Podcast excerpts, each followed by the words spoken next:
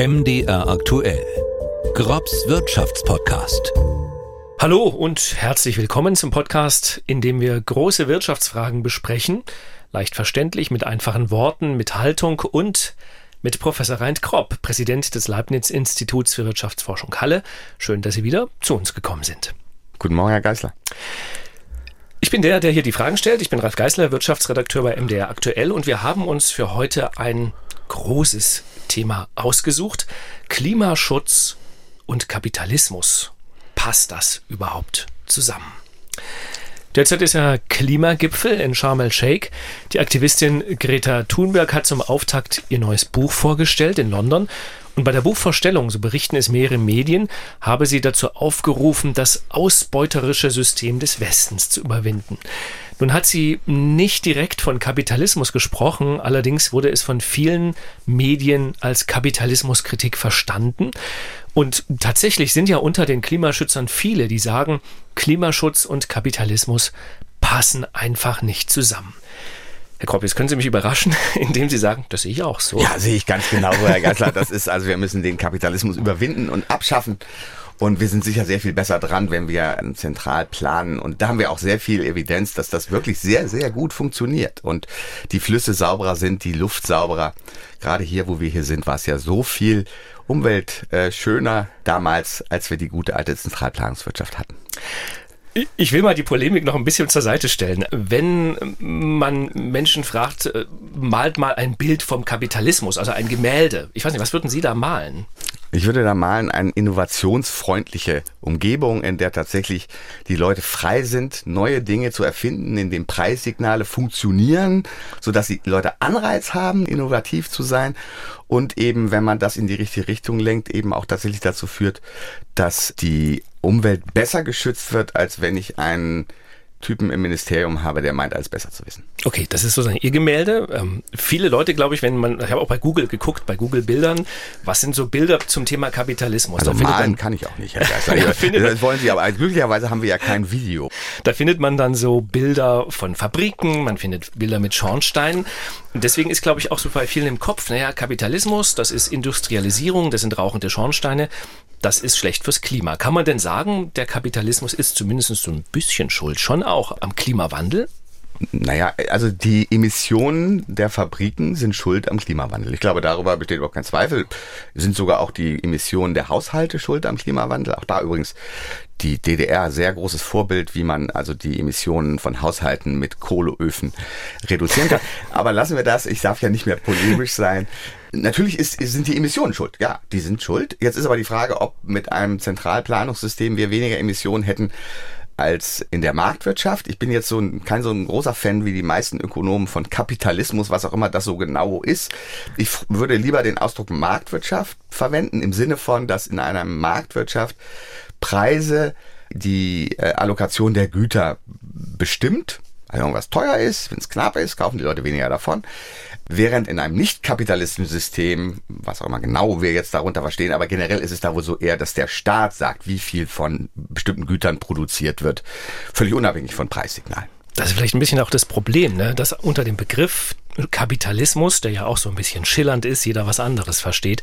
Ich glaube, Stimmt. die Klimaschützer verstehen darunter eben vor allem das Bild mit den Schornsteinen, die da CO2 emittieren. Sie verstehen darunter eher ein freier Markt, wo sich die beste Idee durchsetzt. Korrekt. Was würden Sie denn sagen als Ökonom, also aus ökonomischer Sicht, wie kann man das Klima am wirkungsvollsten schützen? Ich denke, dass es drei wichtige Komponenten geben könnte. Wobei ich von den ersten beiden überzeugter bin als von der dritten Komponente, aber ich fange mal mit den ersten beiden an. Die erste Komponente ist, einen vernünftigen Preis für CO2 zu bekommen. Das heißt, der Staat muss Obergrenzen definieren für CO2-Ausstoß. Und diese Obergrenzen sollten möglichst viele Sektoren betreffen. Also nicht nur die Industrie, sondern auch die Haushalte, die, die Mobilität, also Autos. Das ist ein ganz wichtiger Punkt. Und dann sollten CO2-Ausstoßrechte handelbar sein, sodass sie dahin fließen, wo eben jemand bereit ist, am meisten dafür zu zahlen. Der Staat kann dann im Zeitablauf diese Menge, die Gesamtmenge an CO2 Berechtigungen reduzieren und damit den CO2-Ausstoß reduzieren. Das ist übrigens das, Das ist ja äh, Modell in Großbritannien sehr stark gewesen, Was- was, sehr gut funktioniert hat. Bevor Sie zum zweiten Punkt kommen, lassen Sie mich ganz kurz Ja. da nochmal einhaken. Das ist ja eigentlich etwas, was momentan schon passiert. Also die Europäische Union So legt fest, wie viel CO2 darf in Europa ausgestoßen werden. So. Die Firmen müssen diese Rechte kaufen. Die sind auch handelbar. Und wenn eine Firma mehr CO2 emittiert, als sie eigentlich dachte, dann gibt es weniger Rechte, dann werden die teurer. Also das heißt, das gibt es ja eigentlich schon. Das gibt es schon, ja, richtig. Und es funktioniert auch. Also ich würde jetzt gar nicht mal sagen, dass es nicht funktioniert. Es gibt ein paar Probleme. Es gibt auch noch Voraussetzungen, weitere Voraussetzungen, die da sein müssen, damit das wirklich funktionieren kann. Man muss vor allen Dingen eben CO2 auch vernünftig messen können. Also man muss, wenn das da ausgestoßen wird, auch da muss wirklich irgendwie eine Messbarkeit da sein. Und das ist manchmal noch das Problem. Das ist nicht immer ganz klar, ob wir das so gut messen. Und darüber hinaus ist es natürlich so, dass eben, wie ich eben gesagt habe, eigentlich müssten alle Sektoren da in diesem Mechanismus drin sein. Das ist aber im Moment nicht der Fall, sondern es betrifft eben nur die Industrie und nicht die Haushalte und nicht die Autoindustrie. Und deswegen funktioniert es halt nicht ganz so gut, wie es vielleicht könnte oder wie man sich hoffen, hoffen würde. Jetzt sind Sie ja ein Freund des freien Marktes. Jetzt sage ich mal ein bisschen ketzerisch, wenn der Staat CO2-Obergrenzen festlegt und die handeln lässt, das hat ja mit freiem Markt am Ende dann doch nicht mehr so wahnsinnig viel zu tun. Das ist ja quasi ein staatlicher Eingriff in den freien Markt. Nein, nein, gut, ein, ein staatlicher Eingriff in den freien Markt ist mal dann gerechtfertigt, wenn es ein öffentliches Gut ist. Also wenn, wenn es nicht ein privates Gut ist. Und CO2, wenn ich CO2 ausstoße, betrifft das nicht nur meine eigene Gesundheit und den Klimawandel für mich persönlich, sondern es betrifft eben den Klimawandel für alle Leute. Das heißt, es gibt eine Externalität. In dem Moment, wo es eine Externalität gibt, gibt es einen guten Grund für den Staat einzugreifen. Es ist aber noch sehr wichtig zu berücksichtigen, wie der Staat eingreift. In dem, was ich gerade beschrieben habe, greift der Staat genau in einem Punkt ein, nämlich indem er die Gesamtmenge des CO2-Ausstoßes festlegt. Er sagt nicht, Herr Geißler darf so und so viel ausstoßen, Herr Grobs darf so und so viel ausstoßen und Buna oder Leuner oder wer auch immer darf so und so viel ausstoßen. Das tut er nicht, sondern er überlässt das wiederum dann einem Markt festzulegen, wer wie viel ausstoßen kann, was wiederum Innovation fördert. Okay. Habe ich verstanden. Jetzt ist es aber so, dass wir ja dieses CO2-System, ich hatte es gerade gesagt, das gibt es in Europa. Also tatsächlich ist das schon so. Aber der Klimawandel ist ja ein weltweites Problem. Also was hilft es uns, wenn Europa jetzt über diesen CO2-Preismechanismus weniger CO2 emittiert und die Chinesen tun es aber trotzdem? Richtig, und da käme ich dann zu dem dritten Punkt, der notwendig ist, nicht dem zweiten, dem dritten und dem, wo ich nicht ganz sicher bin, ob das wirklich so gut funktionieren würde. Aber der Vorschlag, der da von Ökonomen favorisiert wird, um dieses Problem des Exportes der dreckigen Industrie. Also es ist ja dann so, sagen wir mal, nehmen wir mal jetzt BASF, ich will BASF nicht zu nahe treten, aber BASF sagt jetzt, CO2 ist zu teuer in Deutschland, deswegen produzieren wir jetzt in China oder in Vietnam oder sonst irgendwo, wo es billiger ist.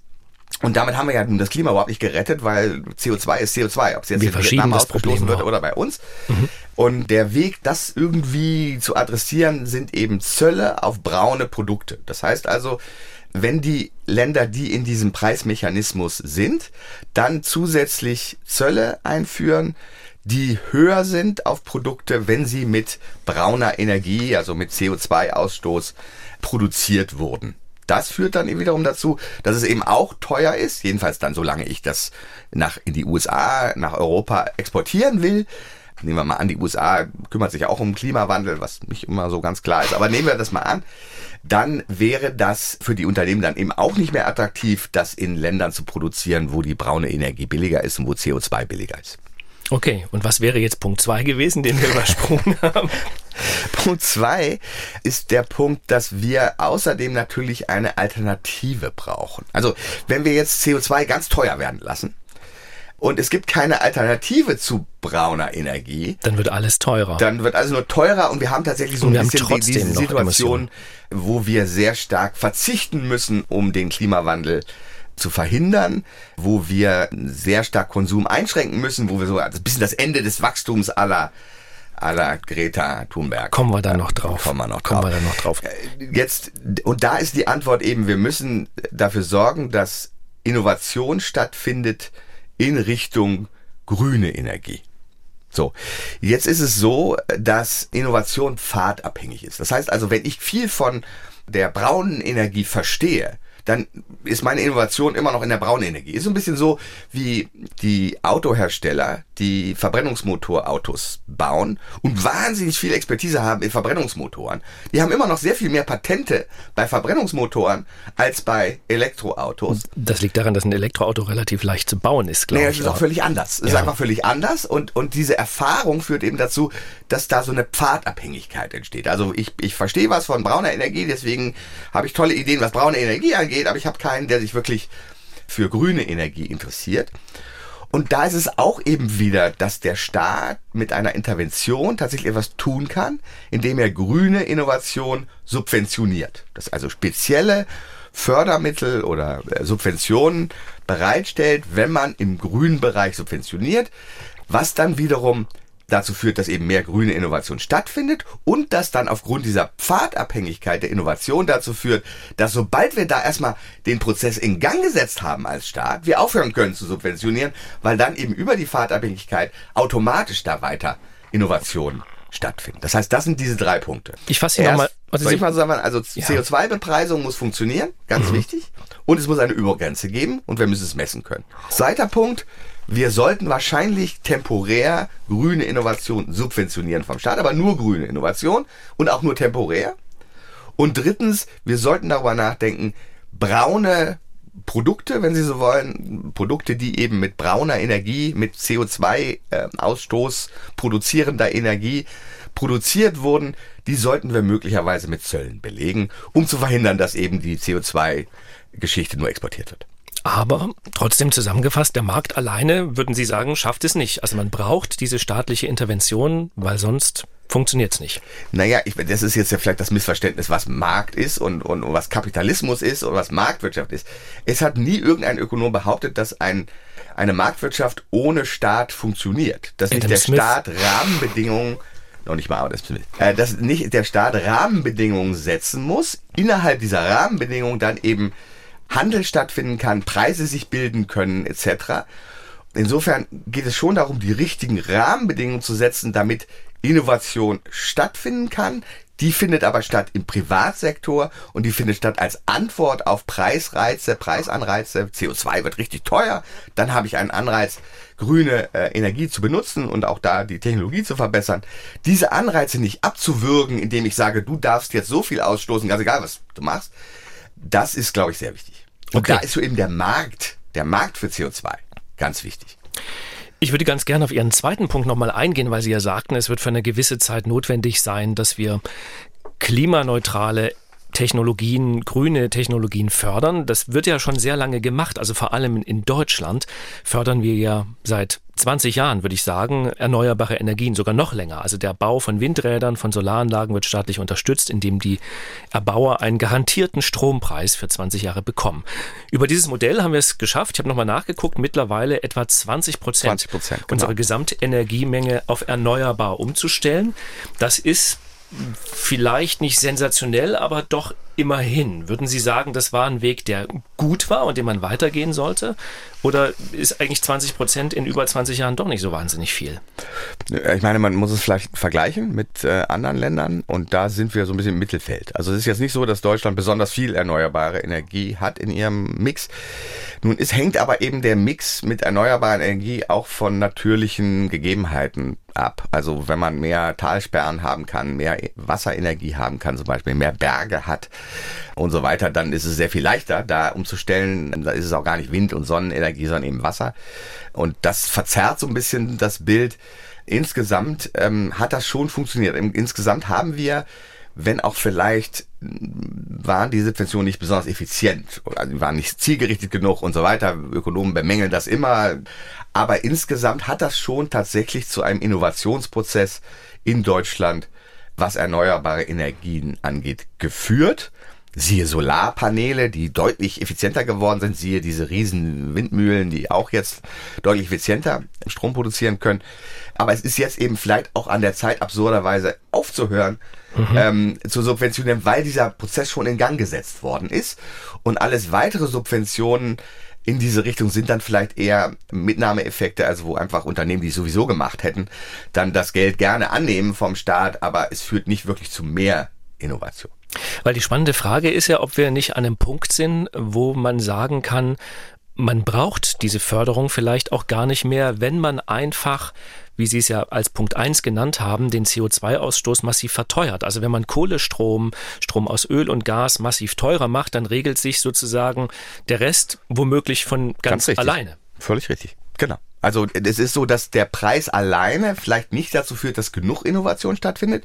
Das könnte dann zu lange dauern sozusagen, weil eben man am Anfang dieses Prozesses wenig Expertise hat, was Innovation in grüne Energien angeht. An diesem Punkt sind wir aber nicht mehr, sondern wir haben jetzt eine gewisse Grundlage in der Forschung in erneuerbaren Energien. Das verbunden mit einem stark ansteigenden CO2-Preis würde tatsächlich in meinen Augen den CO2-Ausstoß und die, den Verbrauch von brauner Energie deutlich reduzieren. Es gibt ja durchaus doch noch ein paar neue Programme auch, die ähm, Innovationen im grünen Bereich fördern wollen. Eines davon ist der sogenannte Green Deal der Europäischen Union, die sagt, wir geben ganz viel Geld aus als europäische Gemeinschaft. Wir nehmen den Kredit auf, um in verschiedenen Ländern Europas den Ausbau der Erneuerbaren, aber eben auch um grüne Technologien zu fördern. Ist das der richtige Weg? Also ist das das, was Sie mit Ihrem zweiten Punkt sich vorgestellt haben? Ein wichtiger Teil des, des Green Deal ist eben auch die CO2-Bepreisung in Europa und das ist richtig und wichtig. Da bin ich sehr stark dabei. Ich bin nicht sicher, ob man jetzt zusätzlich noch viel braucht, weil eben diese Subvention in den einzelnen Ländern schon stattgefunden hat. Äh, es ist nicht ganz klar, ob wir ähm, da noch so viel Geld ausgeben müssen und nicht vielleicht das Geld irgendwie besser verwenden könnten. Und vor allen Dingen sollten wir aufpassen, dass bestimmte Subventionen nicht den CO2-Handel behindern. Also, dass sie da nicht wieder Fehlanreize erzeugen. Und insofern wäre es mir lieber, wir würden uns tatsächlich auf der europäischen Ebene auf die Integration der einzelnen Sektoren in den CO2-Handel konzentrieren. Das ist nämlich ein schwieriges Problem. Also man will ja auch die CO2-Ausstoß der Haushalte und den CO2-Ausstoß des Verkehrs mit einbeziehen. Und das Problem haben wir bis jetzt nicht gelöst.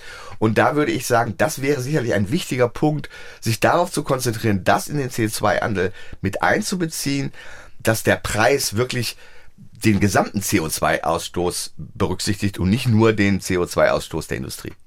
Es gibt ja unter den Klimaschützern einige, die sagen, das Problem ist eigentlich vor allem das Wachstum. Also sie, die Argumentation ist immer, wenn eine Wirtschaft wächst, dann wird am Ende automatisch auch mehr CO2 emittiert, dann werden Ressourcen verbraucht. Das wenn ich Unsinn. Sie höre, sagen Sie, das, das, das stimmt einfach, einfach gar nicht. Nee, das, das stimmt empirisch auch nicht. Also ich meine, wir, wir sind schon in den letzten 20 Jahren deutlich gewachsen. Gleichzeitig haben wir den CO2-Ausstoß in Deutschland und in den meisten Industrieländern tatsächlich deutlich reduziert. Also es, es ist nicht so. Und das, was die ähm, naja, wie Sie dies nennen, Kapitalismuskritiker geht mir sehr schwer über die Zunge das Wort. Kapitalismuskritiker eben so ein bisschen ignorieren, ist eben die Innovation. Genau dieser Punkt. Also, dass eben neue Dinge erfunden werden, die dazu führen, dass Windenergie effizienter wird, dass Sonnenenergie effizienter wird, die dazu führen, dass man überhaupt weniger Energie braucht, um etwas zu produzieren, dass man andere Dinge produziert. All das kann zu Wachstum führen und hat zu Wachstum geführt und nicht zu mehr CO2-Ausstoß. Und deswegen ist diese Kapitalismuskritik im Zusammenhang mit dem Klimaschutz in meinen Augen überzogen und ein Stück weit auch verfehlt, weil ich nicht glaube, dass das andere Modell, in dem also jetzt irgendwie der Staat sagt, du darfst das und das nicht, dass das besser funktionieren wird. Was ist denn Wachstum? Also, dass man das nochmal so klar hat. Was versteht ein Ökonom unter Wachstum? Eine Zunahme im Pro-Kopf-Einkommen. Also es hat nichts mit Ressourcenverbrauch zu tun, weil das schwingt ja immer mit. Also es wird ja immer gesagt, man kann nicht unendlich wachsen, weil der Planet wächst ja nicht mit. Das ist eines der beliebtesten Schlagwörter auch dieser grünen Bewegung, die eben immer sagen, unendliches Wachstum geht gar nicht, weil irgendwann ist ja alles, alles alle. Also irgendwann ist alles aufgebraucht. Ob nun Kohle oder Strom oder Nickel oder was auch immer, irgendwann hört es auf. Naja, die Sonne hört nicht auf, also hört auch auf, aber jedenfalls nicht in einem nicht so Horizont, schnell. den ich so habe, nicht so schnell. Und der Wind äh, auch, äh, der hört auch nicht auf. Und die Wasserkraft hört nicht auf, die Gezeitenkraft hört nicht auf.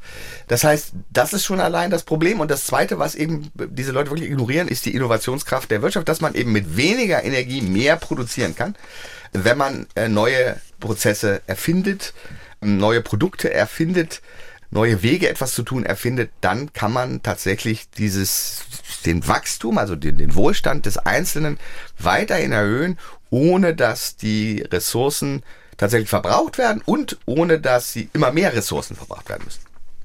Jetzt gibt es ähm, ein Buch, das ist, weiß ich gar nicht, vor ein paar Wochen erschienen von der Taz-Journalistin Ulrike Herrmann. Das hat den Titel Das Ende des Kapitalismus. Da sagt der Titel schon ein bisschen, die sieht es ein bisschen anders als Sie. Ich zitiere mal nur einen Satz, der lautet, der Kapitalismus wird enden, weil er mit dem Klimaschutz nicht vereinbar ist. Und Frau Herrmann führt da so ein bisschen aus, dass sie sagt, Wachstum sei eben schon ein Problem aus ihrer Sicht. Und der entscheidende Punkt, den ich interessant finde und den ich mit Ihnen auch gerne nochmal besprechen möchte, ist, dass sie sagt, über das, was wir bisher erlebt haben in der Wirtschaft, über dieses Wachstum, ist es eigentlich nicht möglich, innerhalb so kurzer Zeit, wir wollen ja bis 2045 klimaneutral sein, die Wirtschaft umzustellen. Also von alleine, sagt sie, wird es nicht gelingen, so viel Strom zum Beispiel zu erzeugen, um die Anzahl an Elektroautos, die wir jetzt alle bauen, auch wirklich mit Ökostrom fahren zu lassen und so weiter und so fort. Also sie sagt, es, sie sagt, es funktioniert nicht weil sie ja Philosophie und Geschichte studiert hat. Ähm, ja, also. ja, ist auch schön, ist auch wunderbar. Ja gut, ich meine, das ist einfach nur eine Behauptung. Ne? Also es ist durch nichts belegt. Es ist natürlich ein Prozess und ich bin, würde jetzt nicht vollkommen widersprechen, wenn ich sagen würde, dass in bestimmten Punkten in diesem Prozess tatsächlich die Leute etwas weniger konsumieren müssen. Im Moment sind wir vielleicht an so einem Punkt. Grünes Schrumpfen schlägt sie vor. Naja, äh, also es ist tatsächlich vielleicht temporär Schrumpfen, solange wir eben in einem Übergang sind. Und im Moment sind wir in einem radikalen Übergang, auch zum, zum Teil, weil wir die letzten 20 Jahre eben doch ziemlich wenig getan haben. Und aber jetzt, wo die Anreize da sind, über den sehr hohen Gaspreis, über den sehr hohen Strompreis tatsächlich sich zu verändern, da würde ich sagen, wird der Prozess deutlich schneller gehen. Insofern kann man sich sozusagen aus Klimasicht ein Stück weit bei Herrn Putin bedanken, dass er äh, die Ukraine überfallen hat und damit die sehr starken Anstieg in den fossilen Preisen für fossile Brennstoffe ähm, produziert hat, erzeugt hat sozusagen, die dann wieder eben da, dazu führen, dass die Anreize in grüne Energien zu investieren und da neue Dinge zu entwickeln sehr viel stärker geworden sind. Und damit hat sich dieser Prozess also dahin, oder die Wahrscheinlichkeit, dass wir es tatsächlich schaffen, bis 2045 oder wann auch immer, klimaneutral zu werden, hat sich deutlich erhöht. Und tatsächlich ist es so, dass ohne einen gewissen Konsumverzicht, wir investieren sozusagen in die Zukunft, das, das, stimmt schon, wird es nicht abgehen, aber ich denke, dass der Konsumverzicht kein Fundamentalpunkt ist bezüglich der Vereinbarkeit von, von Kapitalismus und, und Klimawandel. Erinnern Sie sich noch an 1978? Nur sehr vage. Also da war ich in der Grundschule. Wie war da so Ihr, Ihr Leben? Wie gesagt, ich war in der Grundschule. okay. Ich frage es deswegen. Also wir hatten jeweils keine E-Autos. Ja, das stimmt. Ich frage es deswegen, äh, weil Ulrike Herrmann in diesem Buch auch ein bisschen beschreibt, wie sie sich das vorstellt. Und sie schreibt, dass ähm, wenn man sozusagen die Wirtschaftsleistung in Deutschland halbieren würde, dann wäre für das Klima ja schon viel gewonnen. Und dann würde man so leben, also die Hälfte der heutigen Wirtschaftsleistung, das wäre so wie 1978. Und dann führt sie aus, so schlecht ist es ja eigentlich nicht gewesen. Ich glaube, Argentinien war damals äh, Fußballweltmeister und man konnte Star Wars in den Kinos gucken. Es gab zwar keine Flugmango, aber ansonsten sei es eigentlich ganz in Ordnung gewesen. Also sie versucht sozusagen mit diesem Bild die, sie guckt mich an, als hätten sie gerade auf eine Herr saure Geisler, Zitrone was gebissen. Ich, was soll ich denn dazu sagen? Ich, ich wollte es Ihnen nur mal erzählen. Also ich glaube nicht, ich sag's mal so. Sie wollen nicht ich wieder leben nicht, wie 1978. Dass Frau Herrmann, Frau Herrmann jetzt für äh, als Bundeskanzler kandidieren würde mit einem Programm, in dem sie sagt, wir wollen das Bruttosozialprodukt halbieren, dass sie da gewählt würde. Wenn die Leute das wollten, dann soll man das machen. Aber ich denke nicht, dass irgendjemand will. Und ich denke auch nicht, dass es so schön wäre. Es ist ja so, dass 1978 äh, wir uns verglichen haben mit 1968. Und im Vergleich zu 1968 ging es uns viel besser. Und das ist eben diese alte These von der Verlustaversion oder Loss Aversion. Das heißt, es fällt den Leuten sehr viel schwerer auf etwas zu verzichten, wenn sie es mal hatten, als wenn sie es nie hatten, es zu bekommen. Und ich glaube, das würde hier sehr stark greifen. Und insofern halte ich die These, wir sollten sein wie 1978, einfach nur vollkommen abwegig. Okay, also Sie sagen, so viel schrumpfen müssen wir nicht, Nein, aber ein bisschen schrumpfen noch nicht mal annähernd. Wird, wird wohl doch passieren. Wir, wir, wir werden im nächsten gerade. Jahr zum passiert. Beispiel schrumpfen. Also das ja. ist so. Und übrigens führt das zu einem riesigen Aufstand. Und, und wir haben ja schon über den Doppelwumms gesprochen, riesigen Staatsausgaben, um das irgendwie auszugleichen und zu kompensieren. Den Sie falsch finden. In ähm, Teilen den ich in, in, in, in der Form jedenfalls falsch finde. Insofern ist das schon so.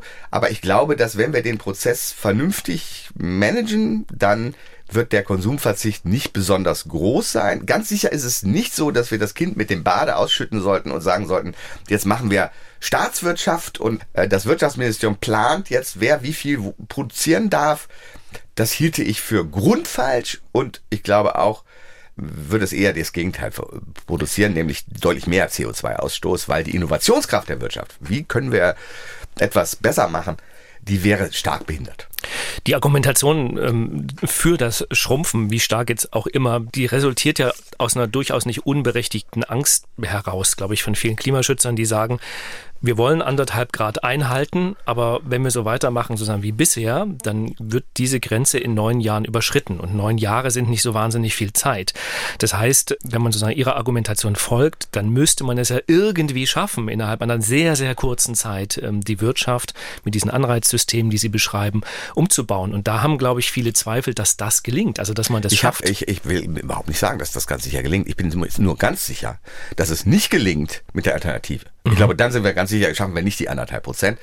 Wir müssen schon darauf verlassen, dass da äh, wir auf die Innovationskraft einer Wirtschaft und da müssen wir die richtigen Rahmenbedingungen setzen als Staat, aber nicht vorschreiben, was sie zu tun hat.